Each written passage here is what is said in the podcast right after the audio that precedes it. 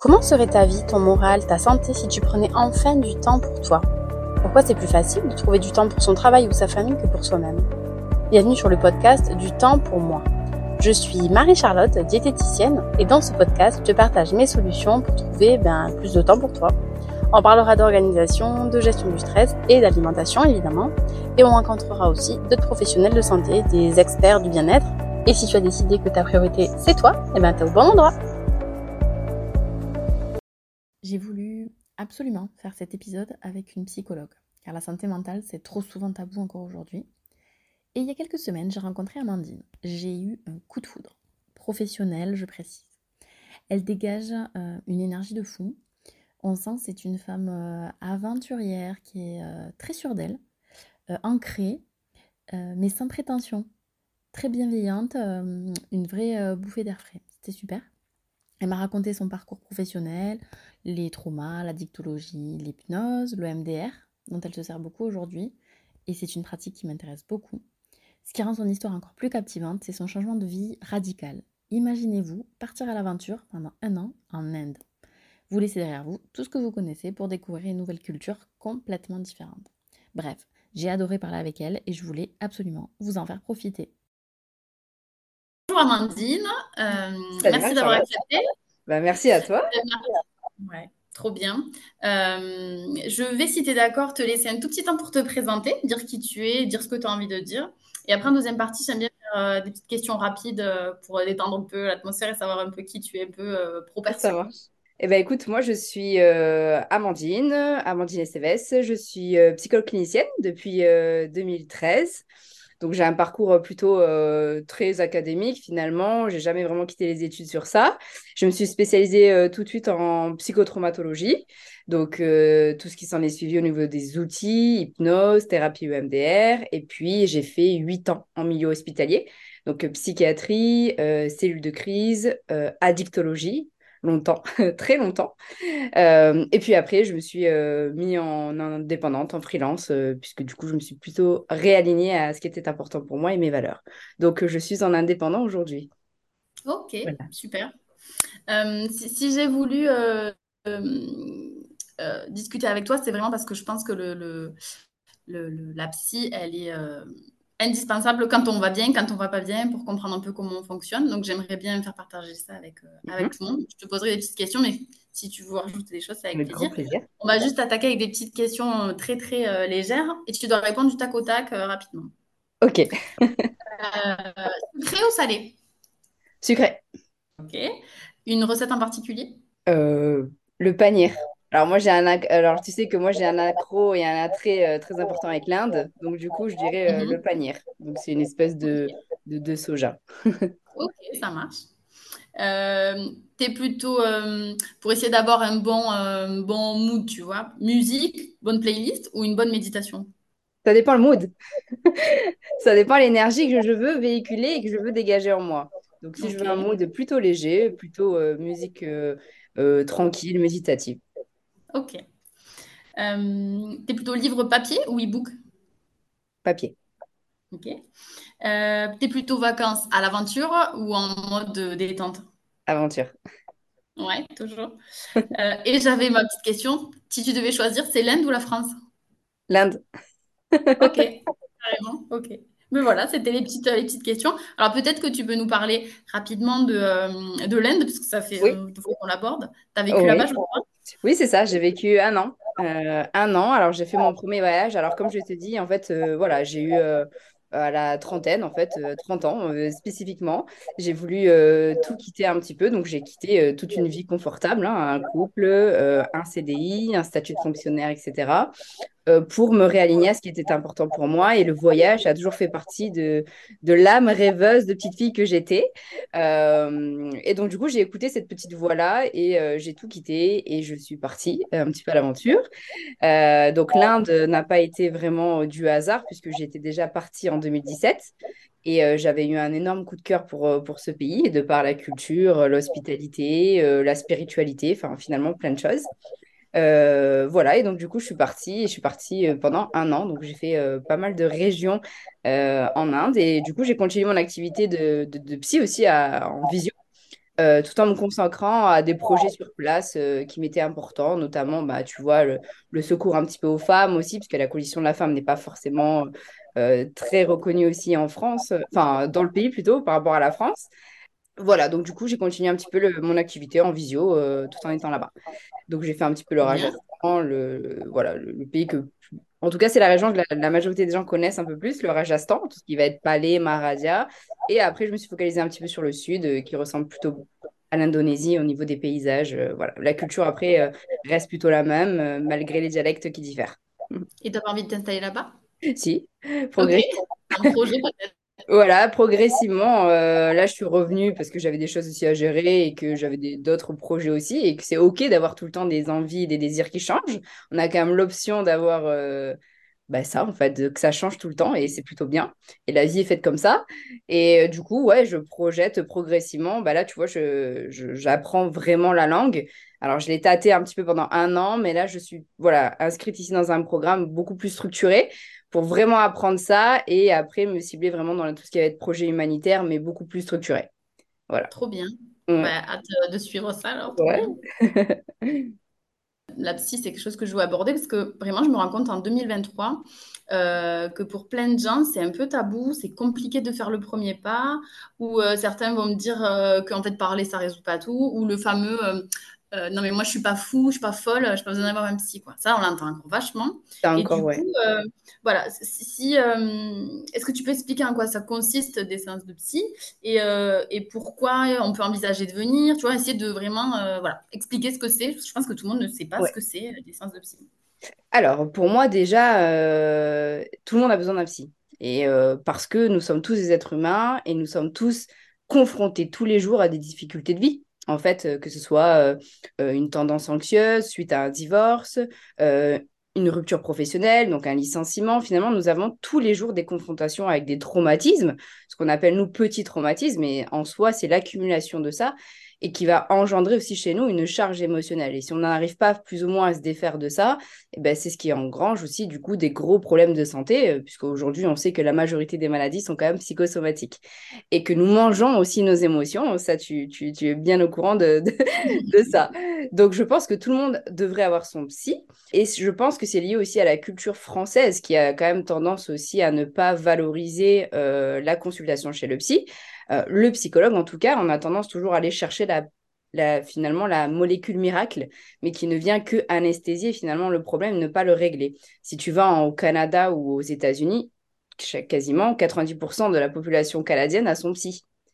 Voilà. Donc en fait, au moins la moindre difficulté, il faudrait consulter, justement pour décharger en temps et en heure et pas se laisser accumuler, accumuler, accumuler pour finir finalement dans des situations plutôt catastrophiques, style burn-out par exemple, qui arrive très souvent. Moi, dans mon cabinet, c'est souvent des personnes qui sont en burn-out qui arrivent et qui, qui claquent tout, quoi, parce que ça a été trop et c'est le trop. C'est le trop plein. Donc, on, est juste des facilitateurs. Un psy, pour moi, c'est juste un facilitateur. On n'a pas non plus la science infuse de ce qui devrait être mieux ou moins bien pour chacun. C'est juste redonner un petit peu les clés en ayant quand même des outils concrets parce que la parole, c'est bien, c'est le premier niveau euh, pour élaborer et conscientiser, mais ça suffit pas. Il faut aussi d'autres choses euh, pour euh, arriver et donner en tout cas la possibilité à la personne de changer aussi ce qu'elle voudrait changer. Qu'est-ce que tu, tu penses à quoi quand tu dis d'autres outils? Le MDR, par exemple? Par exemple, le MDR, moi, c'est mon outil phare. Hein. Euh, vraiment, ça a vraiment changé ma pratique, puisque du coup, on vient euh, réacter quelque chose, reconnecter quelque chose. C'est-à-dire qu'à un moment donné, quand on, on, a une charge émotionnelle beaucoup trop importante, on va avoir ce qu'on appelle une espèce de dissociation aussi. Et c'est ce qui va faire que ça va dissocier un petit peu mon corps, mon esprit et mon cœur, finalement. Et je ne pourrai plus gérer. Donc, c'est ce qui va amener un état de confusion générale. Donc, le facilitateur, donc le psy, le psychologue, est un facilitateur justement pour réamener progressivement la clarté dans l'état confusionnel. Donc, une fois qu'on remet de la clarté, ben, du coup, la personne peut à nouveau reprendre des décisions dans sa vie et être à nouveau acteur ou actrice de sa vie. Et je pense que du coup, effectivement, ne se pose plus la question de est-ce qu'on est fou ou on n'est pas fou pour aller consulter un psychologue. Finalement, on revient simplement, je suis dans un état confusionnel, j'ai besoin d'avoir plus de clarté. Très bien, ben, je vais consulter pour avoir plus de clarté. Et aujourd'hui, on a quand même des résultats euh, très rapidement. En quelques séances, euh, ça peut être réglé. Plus besoin de passer 2-3 ans en thérapie. C'est ça. Moi, je vois, souvent, c'est ce qu'on me dit. Non, mais moi, j'ai pas le temps de passer, euh, je sais pas combien d'années en, en thérapie. Et surtout, euh, est-ce que tu as des exemples concrets, je sais pas, quelqu'un que tu suis en ce moment ou, ou quelqu'un ou des personnes qui ont souvent le même profil, euh, tu vois, et, et en quelques séances, tu arrives à dénouer des trucs. Tu, tu peux donner des exemples concrets? Oui, alors moi, c'est, tu vois, mes accompagnements, de toute façon, aujourd'hui, je ne suis plus sur la thérapie euh, obsolète comme on l'a pu me l'apprendre en sortant de l'université, ou quand j'ai travaillé en milieu hospitalier, on gardait des gens euh, deux ans, trois ans, quatre ans, cinq ans, alors qu'en fait, il n'y a aucun sens à garder et à, à, garder les gens finalement sous la coupe, et finalement, on leur reprend la responsabilité de leur vie. Euh, donc, on crée une espèce de, de, codépendance aussi affective, ce qui ne les aide pas du tout. Et alors aujourd'hui, tu vois, quand j'ai commencé à être vraiment dans l'entrepreneuriat et être à mon compte, aujourd'hui, clairement, en quelques séances, honnêtement, 10 séances, moi, c'est 3, 3 mois, 6 mois que je garde les personnes, pas plus. Après, si elles le désirent, tu vois, elles reviennent. Je leur dis que voilà, nos objectifs, donc en fait, c'est quand même quantifiable. Elles arrivent avec une demande et des objectifs qu'on quantifie ensemble. Voilà, aujourd'hui, euh, j'ai ça comme problème, j'aimerais arriver à ça. Ok, très bien, ça va être mesurable. Alors j'arrive tout de suite aussi en désacralisant. Quelqu'un qui arrive et qui me dit j'ai pas du tout confiance en moi, j'aimerais avoir confiance en moi. On revoit aussi le concept d'avoir confiance en soi parce que c'est le travail de toute une vie. D'accord? Donc l'estime de soi et la confiance en soi, c'est directement lié par exemple, mais l'un impacte l'autre aussi. Donc ça aussi, ça prend du temps, mais ça va être mesurable. Par exemple, du coup, qu'est-ce qui fait que la personne va avoir pas confiance en elle en ce moment et ce qui la ce qui l'handicape? Bah, Par exemple, bah, voilà, je, je, suis dans un travail qui me demande de tout le temps parler en public et je n'arrive pas à parler en public. Bah, donc finalement, l'objectif est quantifiable et mesurable. Donc on va travailler sur ça et non plus le concept, tu vois, d'avoir confiance en soi, parce que finalement, c'est tout et rien dire. Donc, on essaie d'avoir quand même des objectifs concrets donc, plus tu remets toi aussi la clarté dans l'objectif avec la personne, plus finalement la personne arrive à avoir une projection de ce qu'elle devrait travailler et d'avoir du coup le résultat ou pas. Finalement, moi, je te dis, je fais trois mois, six mois, vraiment dix mois ou un an grand maximum, mais vraiment quelques séances. Alors, et c'est pareil, c'est-à-dire que tu vas attirer aussi des personnes en fonction de ton énergie. Euh, moi, tu vois, tout ce que j'ai développé ici sur Instagram, finalement, euh, pour ma communication, j'attire les personnes qui sont au reflet de mon énergie. Donc, c'est plutôt des personnes, voilà, qui ont compris aussi, qui ont déjà beaucoup travaillé sur eux. Euh, pas besoin d'aller en thérapie pour travailler sur soi. Hein. le voyage, pour moi, par exemple, était ma plus grande thérapie. Donc, voilà, même si j'ai essayé d'autres choses aussi auparavant, avant de pouvoir les essayer sur les personnes, si tu veux, voilà, c'est vraiment subjectif, mais les personnes que j'attire à moi, c'est voilà, des personnes qui ont juste besoin d'un booster, comme, qui ont compris l'idée que je suis un facilitateur, elles ont besoin de clarté à un moment donné dans leur vie, euh, elles viennent, hop, du coup, et en quelques séances, euh, voilà, donc moi, mes accompagnements, je te dis, ça peut prendre six semaines ou trois mois maximum. Bah, trop bien, ok. Donc déjà, ça, ça peut peut-être euh, motiver un peu plus de gens qui se disent, non, mais moi, j'ai pas deux ans à perdre. C'est ça. Les, les consultations, elles durent combien de temps à peu près? Une heure. Une heure à une heure trente. Une heure trente pour les, les séances de MDR. Quand on va travailler un petit peu euh, les traumatismes un petit peu plus lourds et profonds du passé, puisque finalement, comme je le répète aussi aux clients, mes actions d'aujourd'hui ne sont qu'un reflet de mes actions passées, en tout cas de ce que j'ai appris par le passé. Par exemple, tu vois, des personnes viennent me voir parce qu'elles ont, enchaînent les relations toxiques. À un moment donné, ça vient dire aussi de leur passé, de leur structure de personnalité, de leur fonctionnement.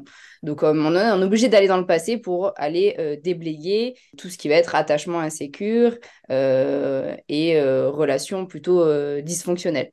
Donc ça, on va essayer de le travailler. Donc on est obligé de passer un petit peu par le passé. Donc quand je travaille les gros traumas, par exemple, sur ça, euh, passé au présent, hein, euh, ça, n'importe pas. Quelqu'un qui a eu des traumatismes dans l'enfance par rapport à des abus ou des relations toxiques ou des relations environnementales dysfonctionnelles et quelqu'un qui vient me voir parce qu'il a eu un accident de voiture et depuis il ne peut plus conduire, euh, on vient travailler quand même des grosses séances, donc ça peut prendre 1h30 sur certaines cibles. Euh, J'en profite, je rebondis là, tu parles de MDR. Est-ce que déjà tu peux expliquer en quoi ça consiste? Parce que je crois que c'est pas parler, c'est hum, un petit, tu fais des mouvements avec les yeux, c'est ça, c'est ça le Oui, c'est ça. Alors c'est la thérapie par les mouvements oculaires. Donc ça c'est le protocole plutôt standard. Alors que chez les enfants, tu vois, on va peut-être pas utiliser ça, on va plus utiliser la technique du papillon parce que la gymnastique des yeux et oculaire est un petit peu plus compliquée pour eux. Le papillon, c'est des tapotements, c'est ça? Oui, c'est des petits tapotements. En fait, ce qui va compter, c'est la stimulation bilatérale des deux hémisphères. C'est en ça qu'on va, on va recréer une digestion émotionnelle de l'élément traumatique. L'élément traumatique, c'est greffé un petit peu dans, la, dans le cortex frontal. Et du coup, par stimulation bilatérale, on va réinsuffler en tout cas une digestion émotionnelle qui n'a pas pu être faite lors du traumatisme. Donc, traumatisme, alors là, j'en parle avec toi en off. Moi, je relis le livre euh, Le corps n'oublie rien, je le trouve génial. Euh, alors, eux, ils, donnaient des chiffres des États-Unis et du coup, je regardais à titre euh, voilà, indicatif. En France, on estime à au moins une personne sur dix qui a un stress post-traumatique. Moi, je travaille avec beaucoup de patients obèses, surtout des femmes, et à chaque fois, Enfin, à chaque fois. Allez, 9 fois sur 10, il y a eu euh, violence physique, euh, sexuelle. Euh, voilà, donc il y a eu un gros stress post-traumatique. Il y a beaucoup aussi d'accidents de voiture qui sont un peu ce que tu disais. Là, ça, tu as, d'autres exemples? Parce qu'en fait, je pense qu'il y a plein de gens qui ont ça et qui savent pas en fait qu'ils sont stress post-traumatique. Moi, je t'avoue, il y a longtemps, je pensais que c'était juste les blessés de guerre en fait, par exemple. Alors en fait, à la base, ça a été créé pour ça, c'est-à-dire que donc le MDR, comment ça s'est développé C'était en 87 par la psychologue américaine qui est le docteur Francine Chavireux, qui est décédée euh, aujourd'hui. Euh, en fait, ils se sont retrouvés avec un gros problème de santé majeur euh, post-guerre, donc post-Vietnam, où du coup, effectivement, tous les soldats, les vétérans qui revenaient sur le territoire euh, présentaient des syndromes d'état de, stress post-traumatique. Donc, il y a eu un gros problème de santé majeur. À l'époque, ils n'étaient pas outillés pour traiter ça. Euh, et donc, du coup, ils ont commencé à protocoliser euh, le MDR donc qui en mhm. fait incorpore des éléments de plusieurs approches thérapeutiques différentes. Donc à ce jour, effectivement, la thérapie MDR a aidé des millions de personnes de tout âge d'ailleurs à soulager des nombreux euh, types de stress euh, psychologiques. Euh, donc si je reprends vraiment techniquement, le MDR, c'est Eye Movement Desensitization and Reprocessing. C'est la désensibilisation et le retraitement par des mouvements oculaires. Donc, il faut comprendre que c'est pas simplement un outil, c'est une psychothérapie intégrative. À la base, elle a été protocolisée effectivement pour les vétérans du Vietnam, donc ça a été assez ciblé au niveau des protocoles. Et puis finalement, on s'est dit, euh, les chercheurs en tout cas se sont dit que si ça a marché euh, pour donc en fait, il ne ressentait plus les effets et le choc émotionnel qu'il le, revivait finalement constamment. Donc euh, quand on parle d'état de stress post-traumatique, c'est tous les symptômes qui vont avec. C'est la remuniscence, euh, les cauchemars, euh, c'est l'état d'hypervigilance constamment. En fait, ils ont l'impression de vivre tout le temps les mains sur l'instant T.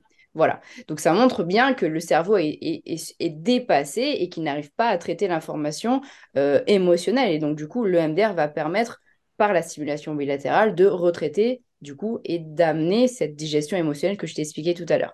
Et effectivement, ils se sont rendus compte que si ça marchait pour des grands traumatisés de guerre, ça pouvait aussi euh, être euh, transposable à des, euh, des difficultés, des traumatismes plus simples, notamment un divorce, une maladie. Alors ça, ça veut rien alors, si je te parle de la classification, après, en termes d'intensité de, émotionnelle ressentie par la personne, c'est pas parce que j'ai eu, euh, voilà, j'ai été euh, torturée de guerre que c'est plus grave que quand j'ai vécu des abus sexuels avec mon oncle à la maison pendant 10 ans.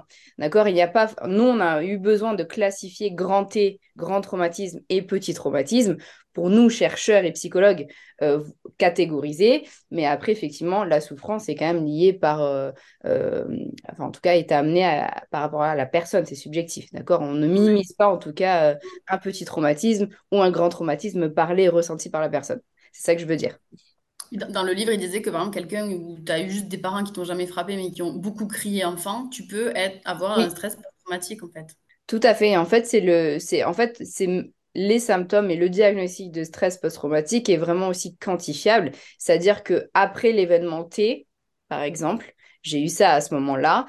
Six mois après, je développe toujours les mêmes symptômes. C'est un accident de voiture, c'est normal que le lendemain, tu sois, tu sois pas bien. Tout à fait. Là, c'est du stress aigu. C'est du stress adapté, ce qu'on appelle le stress adapté, aigu. Euh, c'est réactionnel à ce qui vient de m'arriver ça commence à se... En fait, ça monte comme ça et ça arrive, tu vois, au bout de trois mois, ça commence à redescendre. Au bout de trois mois, on revient sur la normale. Ça m'est arrivé. Finalement, mon corps, mon cerveau, parce que notre corps a quand même cette capacité à se soigner. Et c'est ce, et c'est ce qui fait aussi pour moi l'avancée de la thérapie.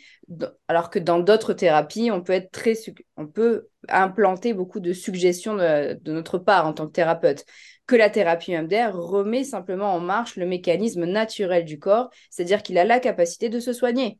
Nous, on est juste des facilitateurs, on fait en sorte que le corps reprend son processus de guérison et nous, on s'en va après par la suite. C'est ça aussi que j'ai aimé dans le MDR, c'est que comparé par exemple, tu vois, à l'hypnose, je reviens sur un petit peu, je fais une petite parenthèse sur l'hypnose. L'hypnose, finalement aussi, déjà, la formation n'est pas assez cadrée euh, et cadrante. Tout le monde peut se former à l'hypnose, tout le monde. Donc je dis tout le monde et n'importe qui, du coup. Tout le monde peut se former à l'hypnose et pratiquer l'hypnose. Mais ce que je reproche, donc j'ai été formée à l'hypnose et quand j'ai été formée à l'hypnose, c'était en 2000, que je ne dis pas de bêtises, j'ai été formée à l'hypnose en 2014. En 2014, on ne parlait pas encore de l'hypnose comme on en parle aujourd'hui et j'ai été quand même surpris de voir que dans la formation où j'ai été formée, j'ai été quand même la seule psychologue. C'est-à-dire qu'il n'y avait que des personnes aussi en reconversion professionnelle qui n'avaient aucun, aucune affinité, en tout cas, avec la clinique et euh, la psychologie. Bon, bref, ça, c'est une petite parenthèse.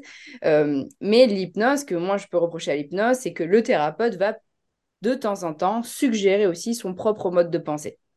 Et ça, du coup, on enlève du coup la responsabilité et le, et le fait que la personne soit actrice de sa vie, puisque on va implanter des graines et des idées. Et c'est pas forcément aussi tout le temps bon.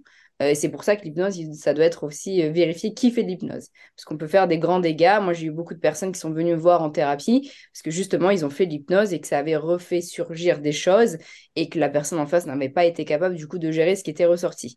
Bah forcément, elle n'a pas été euh, qualifiée pour ça. Donc voilà. Le MDR, c'est mécanique, exactement. Alors, comme je t'ai dit, c'est mécanique. L'outil en soi est mécanique parce qu'on va reconnecter ce processus d'auto-guérison du corps. Et après, c'est les connexions dans le cerveau, quoi. Voilà. Et après, bien sûr, tout en ayant, englobant, voilà, la, psychothérapie intégrative, parce que quand je fais de, l'EMDR, sur une séance technique, je vais utiliser que les mouvements oculaires, mais sur d'autres séances, je ne vais pas utiliser la technique d'elle-même de l'EMDR, mais on va faire d'autres choses qui sont en lien avec euh, la philosophie et le concept de la thérapie EMDR. Trop bien. Bah, je, fais, un petit lien quand même sur nous, les diètes, on a voilà, une, une formation reconnue, médicale, etc. Et nutritionniste, c'est pareil. N'importe qui peut faire ça en 15 jours sur Internet. Donc, je fais un petit lien pour dire aux gens, s'il a écrit nutritionniste, faites gaffe qu'il écrit diète devant ou médecin, médecin nutritionniste, mais pas que nutritionniste. Voilà, c'est la même chose que pour, euh, pour l'hypnose.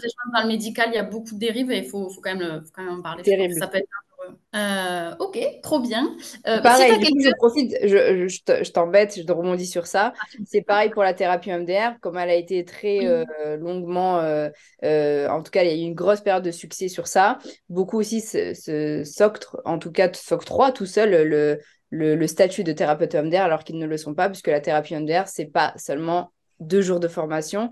Pour moi, ça a été deux ans, ça a été 70 heures minimum de théorie, plus après toutes les supervisions. Donc il faut être au minimum psychologue, psychologue clinicien, en tout cas d'avoir le titre, ou psychiatre, ou psychothérapeute accrédité pour être euh, apte euh, à la thérapie MDR. Bah, c'est intéressant parce que moi, en tant que diète, ça m'a vachement intéressé. Je me suis dit, ah, je pourrais faire un plus. Et en fait, je ne l'ai pas fait parce qu'en effet, c'est il faut être psy, quoi. Je suis, et je ne suis pas psy. Et je pense que c'est c'est bien aussi de, de, de, dire que quand on travaille dans la santé ou ailleurs, mais surtout là, la santé, ou du moins euh, pour aider les gens à aller mieux, chacun sa casquette. Il vaut mieux travailler en équipe, soit très, euh, très, très, euh, comment dire, euh, très formé avec de l'expérience et qu'on soit plusieurs à aider quelqu'un plutôt qu'à tout, tout faire, tout attaquer et en fait pas être compétent dans aucun des domaines en fait. Donc ça c'est Exactement. Moi aussi, j'ai pensé à faire ça, mais tu vois, je crois que tu fais partie des personnes avec qui j'en ai parlé. On dit non, mais surtout pas. du coup, bah, il y a des choses qu'on peut faire, comment dire, qui peuvent aider dans ces pratiques, d'autres. Chacun ses limites. Ouais, et puis on n'est pas tout puissant, on n'est pas Dieu, quoi. Mais du coup, tu as quelqu'un en face de toi qui te dit bah, Je suis allée jamais voir un psy et, et bah, je vois bien dans ma vie voilà, que je, je, je ça va pas, mon boulot me plaît pas, dans ma vie de couple, j'en sais rien, ça va pas, j'ai envie de rien, tu vois, mais j'arrive pas à faire le premier pas. Qu'est-ce que tu l'as en face de toi Tu lui dis quoi? Bonne question. Euh, déjà, je lui pose la question si euh, de comment il se sent en fait, comment il se sent dans cette vie-là? Est-ce que c'est une vie qui lui convient? Est-ce que c'est une vie qui lui convient pas? Et rien que ça, je pense que rien que cette question-là, ça peut créer du doute. Parce que une fois qu'on active, tu vois, le, cœur en fait, c'est-à-dire quand on parle au cœur de la personne et pas au mental. Le mental a tendance à toujours euh, étouffer tout euh, pour nous protéger hein, et fait son rôle en même temps. Mais du coup, quand on commence à parler au cœur de la personne, ok, très bien. Est-ce que du coup, là, tu penses que tu as une vie à la hauteur de tes désirs? Est-ce que tu penses que là, tu, tu, es heureux et, et est-ce que tu te sens bien dans ce que tu fais? Est-ce que tu te sens passionné? Est-ce que tu te sens animé? Rien que ça, tu vois, de parler un petit peu au cœur, euh, je pense qu'il y a des choses qui se passent. Après, euh, comme je dis aussi, on n'est pas magicien, on vient mettre des graines ça prend, ça prend pas. Mais je pense que de mettre une graine pour semer un petit peu le doute, ben, finalement, ça réveille aussi le potentiel de la personne. Elle sait qu'elle n'est pas à la place où elle devrait être. Je suis d'accord avec toi. Moi, je, je vais... Alors moi, je parle toujours de la nourriture. Donc après, ça dévie sur plein de choses parce que, comme tu disais au début, c'est très émotionnel. Et il y a tellement de gens qui sont pas dans la vie qu'ils veulent et ils se sentent coincés. En fait, tu as le côté éducation, le côté financier Mm. aussi. Et de te dire, euh, euh, ben, prends- pour prendre soin de toi. Et surtout, l'argument, c'est, mais je peux pas, j'ai mes enfants, j'ai mon Oui, mari. Pour prendre, pour prendre soin de sa famille ou de ses amis. Et si t'es pas bien toi, c'est super c'est compliqué l'énergie que tu dois déployer. Donc, moi, c'est ce que je, je- je dirais aux gens qui euh, ont peur de, de faire le, le premier pas, c'est euh, vraiment euh, bah, d'oser. Parce que si, si ne pas culpabiliser de prendre soin de soi et pas de pas culpabiliser de dire non à des choses qui ne nous vont plus, de pas le, le côté fidélité que ce soit dans la vie perso ou le côté pro, des fois ça, ça, ça empêche de vivre. qu'on n'a qu'une vie, donc c'est con de, de gâcher ce temps avec des, Ouais, injon- des injonctions qu'on nous a mis dans la tête ou qu'on se met tout seul. Parce que des fois, c'est soi-même. hein. On est le plus, le plus dur avec soi-même, c'est nous-mêmes, en fait. C'est, toujours nous-mêmes, de toute façon, Ah ouais. oui.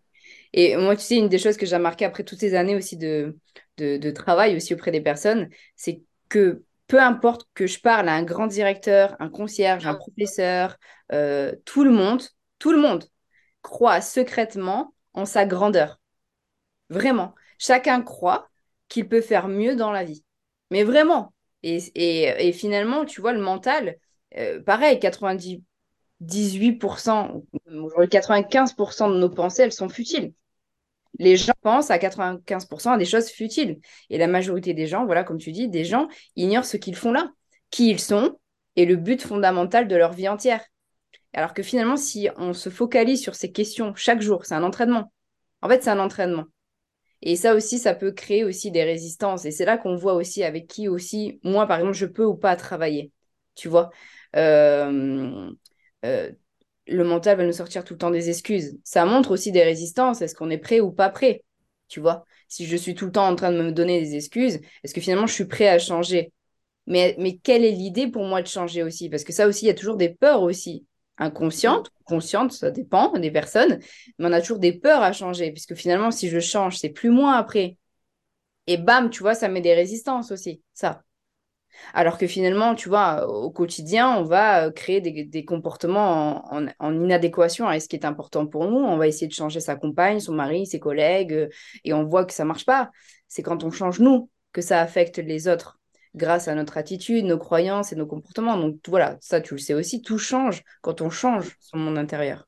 Mais voilà, après, il y a différents stades de la vie, il y a différents moments dans la vie. Euh, est-ce qu'on est prêt ou on n'est pas prêt? Euh, ça, Ça dépend à chacun. Tu peux être au même endroit avec la même personne, mais, mais c'est pas le bon moment, donc euh, ça vient plus tard aussi, quoi. Exactement. Et en fait, il y a aussi cette pression du temps, tu Ouais. Euh, et ça, je pense que c'est vraiment aussi beaucoup véhiculé avec la société de surconsommation dans laquelle nous sommes. Euh, mais il y a cette notion de temps. Euh, moi aussi, tu vois, j'ai accompagné aussi en parallèle, du coup, comme j'ai travaillé aussi un petit peu à l'étranger, j'ai travaillé aussi un petit peu pour Dubaï quand j'étais en Inde, avec des investisseurs entrepreneurs dans des projets d'entreprise, etc., ou d'investissement, notamment plus l'immobilier, etc. Et en fait, il y avait toujours cette échéance du temps. Et je voyais que plus l'humain se mettait la pression du temps, plus il se mettait en situation d'échec. Il faut que, voilà, je me suis mis dans un an, dans un an, j'ai ça. Dans un an, j'arrive à ça. Et tu t'apercevais que plus l'échéance arrivait et moins, et du coup, il arrivait à mettre ses actions en place parce qu'il prenait moins le temps de regarder ce qui se passait dans sa vie actuelle, parce que finalement, la vie est faite de remous. Et, euh, pas, et, et ça, c'est important aussi. La vie, c'est pas se focaliser sur ce qui nous arrive, mais c'est de comment on choisit de répondre à ce qui nous arrive. C'est ça la clé. Et du coup, finalement, je voyais les gens se mettre, un- se créer tout seul un étau tu vois, comme un espèce d'anaconda là qui, qui essaie de t'étouffer en même temps. Et donc, du coup, il y avait cette constriction qui arrivait comme ça. Et ils se mettaient tout seuls en situation d'échec. Les personnes se mettaient en situation d'échec parce qu'ils n'arrivaient pas à répondre au temps Mais le, pro- le problème, tu penses que c'est l'objectif du temps ou c'est l'objectif en lui-même? Parce que moi, je sais que souvent, tu as besoin quand même d'une, de visualiser sur du Oui, court terme, du à long terme. Il faut visualiser. Le fait de pouvoir visualiser euh, mon objectif dans un an, dans six mois, dans trois mois, c'est-à-dire je me fixe un objectif dans un an, de quoi j'ai besoin dans six mois et de quoi j'ai besoin dans trois mois pour atteindre dans six mois et dans un an. Il faut avoir des objectifs concrets. C'est ce qui permet de d'éclaircir du coup mon état confusionnel. d'accord? De remettre du sens, de reprioriser. Maintenant, tout en ayant la souplesse et la bienveillance que dans la vie, plein de choses peuvent changer ou intervenir. En fait, c'est de garder cette, euh, ce vision board un petit peu, c'est important d'avoir un vision board, mais d'y mettre de la douceur et de la souplesse et de la flexibilité. Finalement, comme tout entrepreneur, euh, comme toute personne qui ose, qui n'a pas de problème d'oser dans sa vie, on est flexible. C'est-à-dire que ça, je me mets cet objectif-là. Maintenant, il y a eu ça qui est intervenu et qui interfère. Ok, ça ralentit mon autre projet, mais par contre, j'y reviendrai. Tu vois, en fait, c'est la flexibilité et finalement, c'est simplement de la douceur. Donc, le temps est un problème en soi, parce que finalement, le temps euh, nous limite aussi dans nos actions et nos mouvements et, euh, nous répète euh, toujours que voilà, tu as 30 ans, 40 ans, il faut que tu restes 30 ans dans un système pour pouvoir cotiser ta retraite. Une fois la retraite, bah, ton corps, en fait, il est malade hein, parce qu'il a supporté euh, plein de charges émotionnelles qu'il n'a pas pu se décharger. Euh, donc forcément, il arrive à, même avant la retraite, tu peux mourir. Enfin, moi, j'ai plein de cas comme ça autour de moi. Euh, des personnes arrivent en retraite et qui décèdent ou qui ont des grosses maladies et qui peuvent plus du tout faire les projets qu'ils avaient projeté de faire à la retraite. Donc le temps finalement n'est simplement qu'une question génétique, puisqu'on finalement nous sommes condamnés à mourir à un moment donné, on naît et on meurt. Donc notre temps de vie est peut-être de, on va dire, plus grand, voilà, 80 ans, on va dire, si tout se passe bien. Euh, donc on est limité par ce temps effectivement génétique, physiologique. Euh, et après, je pense que les objectifs que se fixent les personnes aussi n'est pas euh, viable sur le long terme parce qu'il est trop gourmand. Mmh. C'est ce que je te disais tout à l'heure j'arrive avec cette problématique, j'ai pas confiance en moi, je veux gagner confiance en moi. Donc déjà, finalement, c'est d'insuffler dans la thérapie quelque chose de miraculeux en un an ou six mois, alors que simplement, c'est de célébrer ces petites victoires tous les jours. Tu vois, c'est pas... Euh, voilà, je pense qu'il y a tout ça à regarder aussi. Donc c'est oui, le temps, euh, physiologiquement, on nous met, en plus, dans notre société, nous met dans la tête qu'effectivement, c'est un problème, le temps. Et, euh, et, après, comme je te dis, les objectifs sont trop gros, gros et gourmands. Et plus mon objectif est grand par rapport à ce qui est faisable dans ma réalité, plus l'écart est grand et plus ma frustration finalement est grande et plus je me mets en situation d'échec. C'est un cercle vicieux. C'est là où les pros de santé, moi je parle de ce que je connais la diète et toi la psy, on est là aussi pour dire, bah voilà, l'objectif là, euh, clairement, euh, bah, il faut le revoir parce que ça sera, Exactement. productif. Quoi. Donc, Exactement. C'est dur, on dit non, parce qu'on sait que c'est pour qu'il y ait un joli oui après. quoi. Oui, et puis finalement, ça aussi, tu vois, les objectifs des personnes te disent aussi, euh, elles te parlent d'elles aussi. Quand elles te montrent des objectifs, et aussi réalisables ou pas qu'ils soient, euh, ils te parlent d'eux. Et moi, par exemple, tu vois, ça m'aide beaucoup quand les personnes arrivent des objectifs comme ça, réalisables ou pas. Euh, tu vois aussi finalement le fonctionnement de personnalité et tu sais plus, moi je sais déjà plus ou moins ce que je vais travailler avec. Et tu vois, sur ton, là, tu me parles voilà, du, du, temps, la, la mort, euh, qui fait partie de la vie. Hein. Euh, je lis sur ton Insta que tu as noté dans ta description quand la psychologie fusionne avec la spiritualité. C'est, Ça veut dire quoi pour toi? Ça m'a plu. Les deux sont indissociables. La psychologie est simplement un cheminement de soi, cheminement existentiel, finalement, qui nous sommes, qu'est-ce qu'on fait là, qu'est-ce qui nous rend heureux, quel est le but fondamental et sacré de notre vie entière. Donc les mmh. deux sont indissociables. Et t'entends quoi par euh, spiritualité? Existentialisme.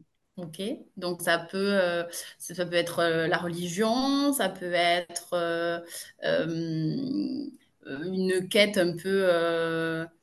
Exactement, la quête de soi.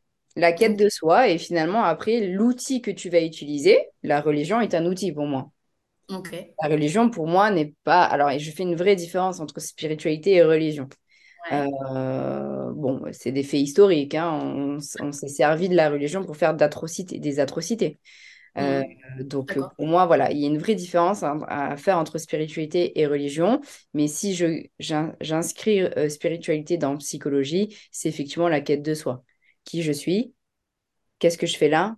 Quel est le but fondamental de ma vie entière? Et aujourd'hui, quand même, la nouvelle science de la. je ne sais pas si tu en avais déjà entendu parler, mais la nouvelle science de la plasticité neurale et euh, l'épigénétique, quand même, donne la permission aux personnes de se créer la vie dont elles rêvent. Donc finalement, c'est vraiment la quête de soi ce que tu j'essaie de vulgariser ce que tu expliques, c'est qu'on a un cerveau, on s'en rend bien compte, qui est très très très euh, modulable, qu'on peut changer plein de choses, on peut faire de nouvelles euh, connexions et de ce qu'on pense être notre habitude depuis 50 ans, euh, parce qu'on a une éducation, parce qu'on a une habitude, ça peut changer, on peut, changer, plein de choses. Oui, c'est ça que tu expliques. Hein. Oui, c'est exactement ça. C'est ce qu'on appelle nous la plasticité neurale. Ok, donc c'est pour dire aux gens, il n'y a rien qui, voilà, faut rien pas dire, mais je suis voilà, je pourrais pas changer, j'ai toujours été comme ça, même si ça fait 60 ans que vous faites un truc, que vous pensez être quelque chose, quelqu'un, euh, ça peut changer, quoi. C'est ça que tu ça peut changer. C'est pareil pour, exactement. voilà, des, ce qu'on a dit tout à l'heure, les stress post-traumatiques, ou voilà, quelqu'un qui est très timide parce qu'on l'a jamais laissé parler de sa vie, ça peut changer aussi, quoi. Tout à fait, tout change. On a cette permission-là, en tout cas, que le corps nous a donnée. Bah, c'est cool, c'est bien, ça donne de l'espoir quand même. Ça donne de l'espoir, oui, exactement. On, de dire, on parle des gens qui n'aiment pas, qui aiment, qui aiment pas trop leur vie, et il y en a beaucoup, beaucoup. Enfin, en plus, eh ben, je travaille avec beaucoup de, de, de, gens, je répète, obèses, et quand on dit le corps n'oublie rien, ben, l'obésité, c'est pas que c'est pas des gens feignants qui n'ont pas envie, je le dis parce que j'entends des trucs, ça m'énerve, c'est que leur corps traduit que vraiment, ben, ils n'ont pas une vie facile en fait. En gros, c'est ça. Hein. Exactement, exactement. Le corps n'est que le reflet de ce qui est à l'intérieur de nous. Ouais. Donc, euh, donc euh, moi, je travaille avec des gens ben, voilà, obèses, donc des gens qui ont eu des vies pas cool. Et, euh, et quand, là, quand ils me disent, mais ben là maintenant, j'ai 50 ans, c'est mort, mais pas du tout. pas du tout, pas du tout, pas du tout. Cette société-là, ah je ne dirais pas ah le mot qui va avec, mais cette société, voilà, a mis dans sa tête aussi que non, ça y est, 50 ans, on peut rien faire. Et tout te ramène aussi dans ta réalité qu'à 50 ans, tu été mort, quoi. Parce que quand ben, même... nous, on a des femmes qui ont la trentaine. Euh, voilà, moi j'ai divorcé à 28 ans, je crois. Enfin voilà, tu vois, as des, j'ai, voilà, tu, tu, c'est chaud quoi. Là. Attends, mais à l'âge que tu as, mais euh, attends, et comment tu vas faire après euh, Tu vois, genre, ben, je vais faire. on est encore dans ça. Alors je me dis que comme là, les nouvelles générations grandissent quand même dans cette liberté finalement, que finalement tu peux avoir plusieurs boulots dans une seule vie aussi. La reconversion ah professionnelle est très connue tout le monde fait ça maintenant quasiment, donc tant mieux. J'ai l'impression que les nouvelles générations sont beaucoup plus ouvertes finalement que les, précédentes et qu'il euh, y aura moins, il y aura beaucoup plus de tolérance aussi à ce niveau-là et du coup de bienveillance. Mais, euh, mais je te rejoins aussi sur, euh, sur, sur le corps. Il faut que l'on comprenne à nouveau que notre corps se soigne lui-même. quoi. Il faut juste savoir comment le soutenir grâce bah, à la nourriture, à l'air, à l'eau, au soleil, au fait de marcher, d'avoir des relations harmonieuses, de trouver ce qui nous passionne et ce qui nous rend heureux. C'est tout. C'est beau, mais c'est trop vrai. va trop bien. Euh, merci Amandine, franchement c'était super. Je bah, pense que euh, on peut faire des consultes avec toi à distance? À distance ou là du coup je suis revenue donc euh, j'ai un cabinet sur sur Gardanne. Ok super. Donc Gardanne c'est à côté de Aix-en-Provence. Ouais Aix-en-Provence voilà. Exactement. Mais ceux qui habitent loin, vous pouvez faire à distance euh, des consultations avec Amandine. Le feeling euh, audio. voilà, exactement. Oui, j'accompagne les personnes euh, dans toute la France et à l'étranger également. Ouais. Et on peut te suivre sur Instagram. Tu et vous pouvez me suivre sur Instagram, sur Manika avec un K, Manika Coach. Ok, donc on regardera. Je vais te poser deux petites questions pour terminer ce petit épisode. la première, c'est est-ce que tu as une citation ou un mantra à nous, partage, à nous partager? Euh, ouais, j'aime bien euh, la phrase de Paolo Coelho euh, qui dit que le bateau est en sécurité dans le port, mais ce n'est pas pour cela que les bateaux ont été construits. Ah, c'est beau, je ne la connaissais pas celle-là. Ouais. Trop bien. Donc la sécurité, c'est bien, mais pour être heureux, il faut partir à l'aventure, quoi, en gros. Bah ouais, car on n'a pas été construit pour ça, quoi. On n'a pas été fait pour ça, pour rester à la maison enfermé dans sa bulle. Bah, j'aime beaucoup, je l'aime bien, tiens. Euh, et ma deuxième question, c'est un rapport avec ben, ce que je suis, hein, diététicienne, donc la bouffe. On adore, c'est quand même ce qui nous fait vivre. Est-ce que tu as une recette ou un aliment chouchou euh, pour prendre soin de toi? Alors, c'est pas forcément. Euh, c'est voilà, pour ton moral, ta santé, voilà, qui, pour prendre soin de toi, est-ce que tu as quelque chose qui te vient? Alors, moi, j'adore les Pokéballs. J'adore. C'est tellement coloré. Ne serait-ce que la couleur. Moi, déjà, d'avoir des couleurs, tu vois, ça me requinque. Donc déjà, tu as toutes les couleurs dans le Pokéball. Et euh, j'adore, j'adore. Euh, saumon, avocat, quinoa, euh, j'adore. Voilà. Bah, moi aussi. Donc, je suis d'accord avec toi. Vive les couleurs. Et y a, on peut mettre plein de trucs dedans, du sucre, ouais, Et puis c'est créatif, voilà. La créativité, tu la revois aussi dans le Pokéball. Tu peux faire ce que tu veux. Ben, écoute, merci beaucoup Amandine, c'était trop bien. J'espère que on aura un peu éclairé ben, le plus de personnes possible parce qu'il faut prendre soin de soi et prendre du temps pour soi. C'est le sujet du podcast. Exactement. Merci. Merci à toi.